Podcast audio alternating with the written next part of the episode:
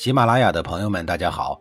告诉大家一个好消息，除了音频以外，我最近开始以视频的方式为大家讲历史，内容也不再局限于中国古代史，而是涵盖人文、社会、西方历史等等，还包括对一些经典童话人物、历史人物进行全新解读。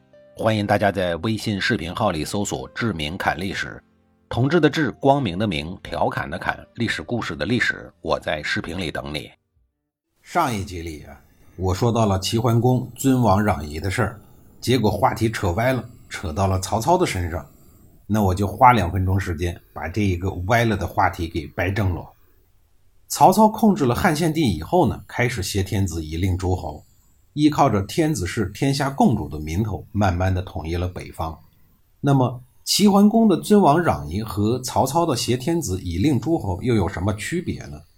齐桓公的尊王攘夷，就是自个儿啊带头尊敬周天子，依靠周天子的任命，使自己成为各诸侯国的老大，并维护周王朝的统治，帮助小诸侯国打击异族的侵略。齐桓公有强大的军事实力，有天下认可的纯性，有谁不服就打谁的履历，还有救危扶难的优秀品质。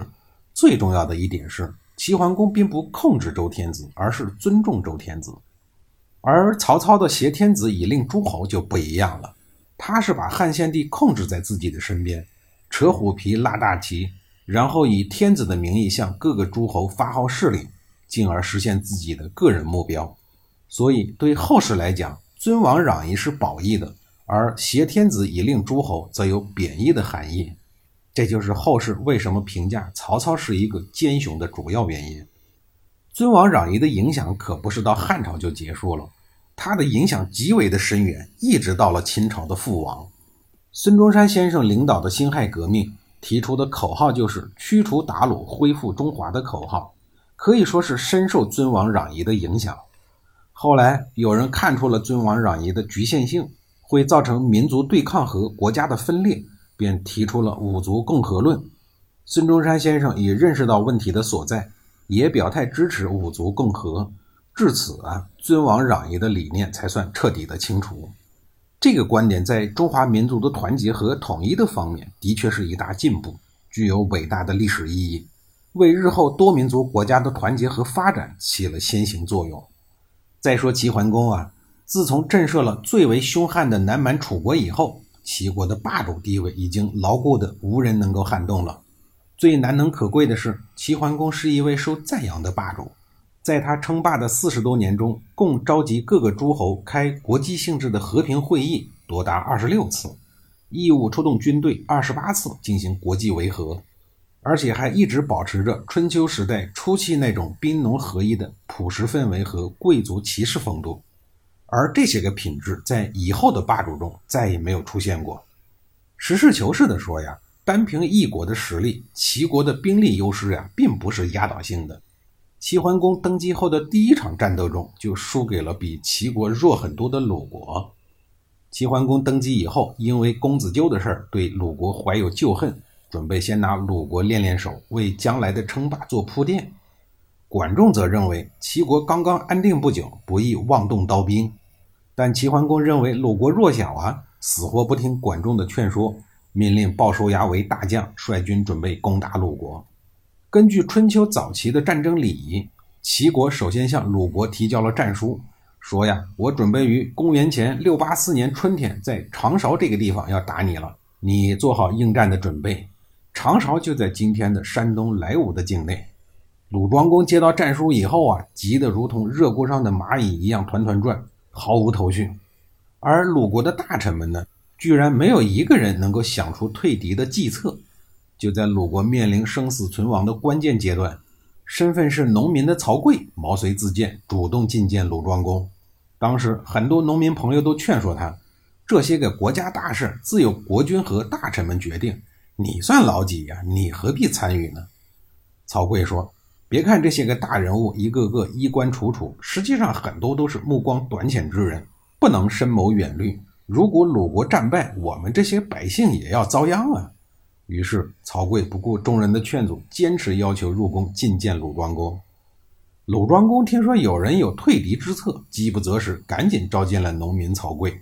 还没有等自己主动张口问呢，曹刿倒是先入为主了，问：“您靠什么来战胜齐军呀？”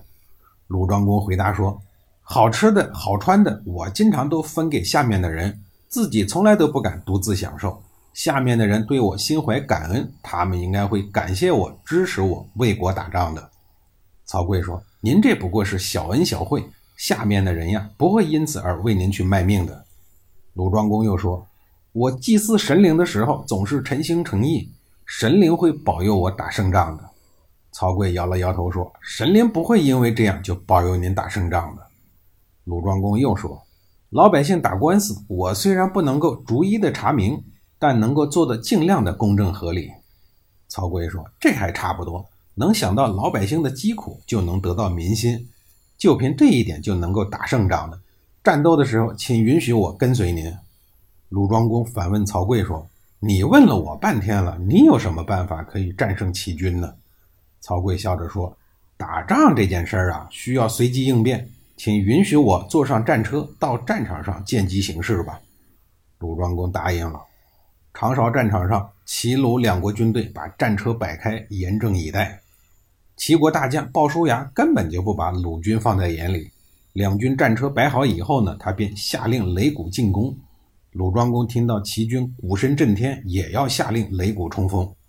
曹刿赶紧拦住，随后请鲁庄公传下命令说：“随意行动者一律处死。”这个时候，齐军伴着鼓声冲了过来，但是鲁军呢却纹丝不动。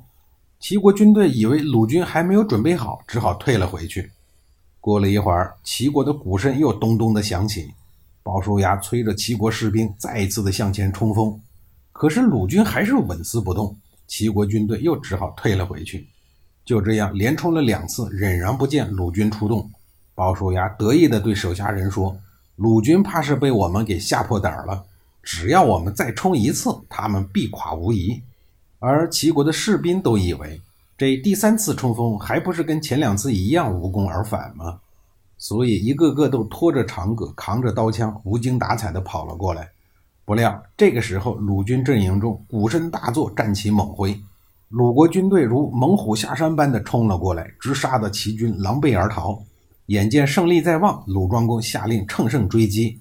曹刿连忙拦住说：“先别忙啊，让我看看再说。”他跳下了战车，看了看地面。又登上了战车，观看前方的情况，然后才对鲁庄公说：“现在可以追击了。”鲁庄公指挥鲁军奋起直追了三十多里路，缴获了齐军的许多的车马和兵器，凯旋而归。这就是历史上著名的长勺之战。那么，相对弱小的鲁国军队为什么能大获全胜呢？下一集里啊，我再给您分析分析。